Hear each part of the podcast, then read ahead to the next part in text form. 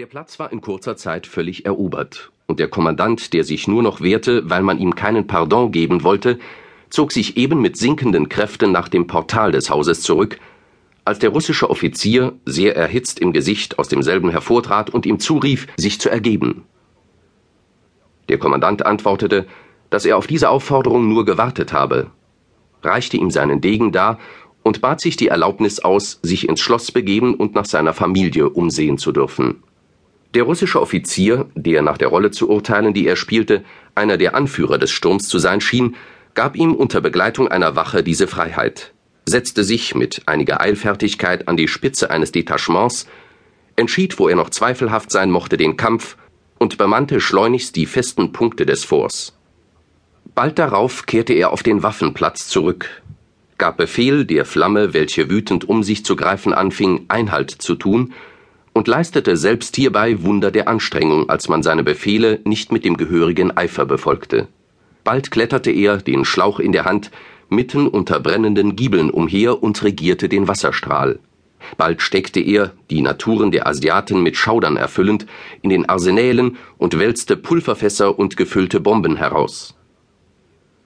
Der Kommandant, der inzwischen in das Haus getreten war, geriet auf die Nachricht von dem Unfall, der die Markise betroffen hatte, in die äußerste Bestürzung.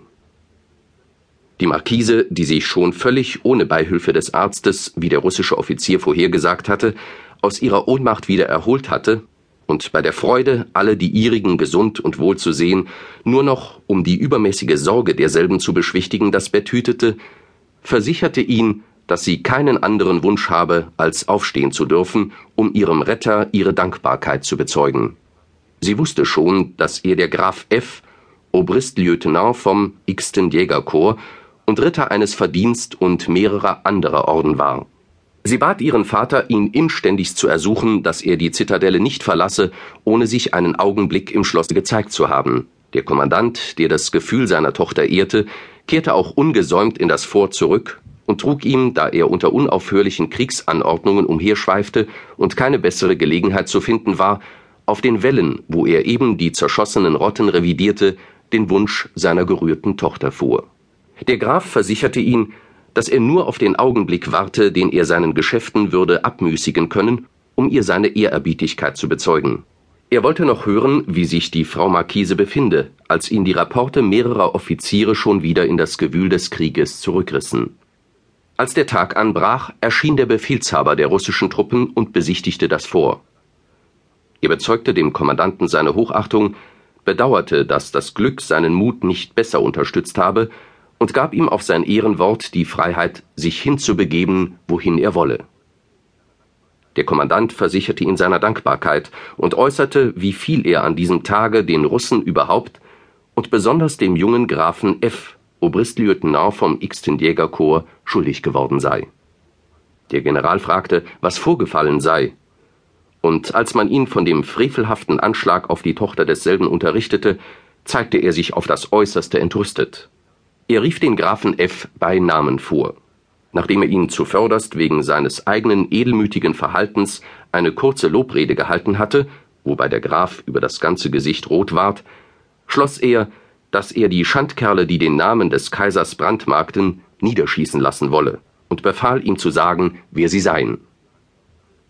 Der Graf F. antwortete in einer verwirrten Rede, dass er nicht imstande sei, ihre Namen anzugeben, indem es ihm bei dem schwachen Schimmer der Reverberen im Schlosshof unmöglich gewesen wäre, ihre Gesichter zu erkennen. Der General, welcher gehört hatte, dass damals schon das Schloss in Flammen stand, wunderte sich darüber.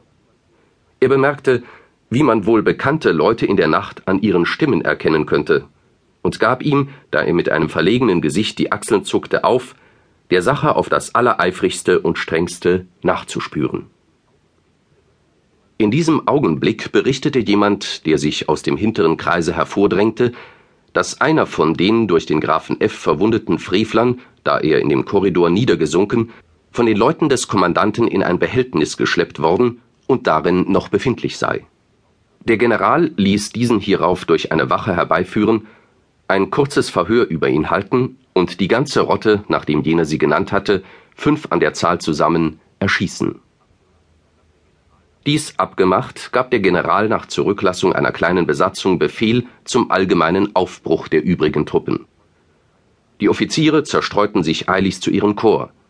Der Graf trat durch die Verwirrung der Auseinandereilenden zum Kommandanten und bedauerte, dass er sich der Frau Marquise unter diesen Umständen gehorsamst empfehlen müsse. Und in weniger als einer Stunde war das ganze Fort von Russen wieder leer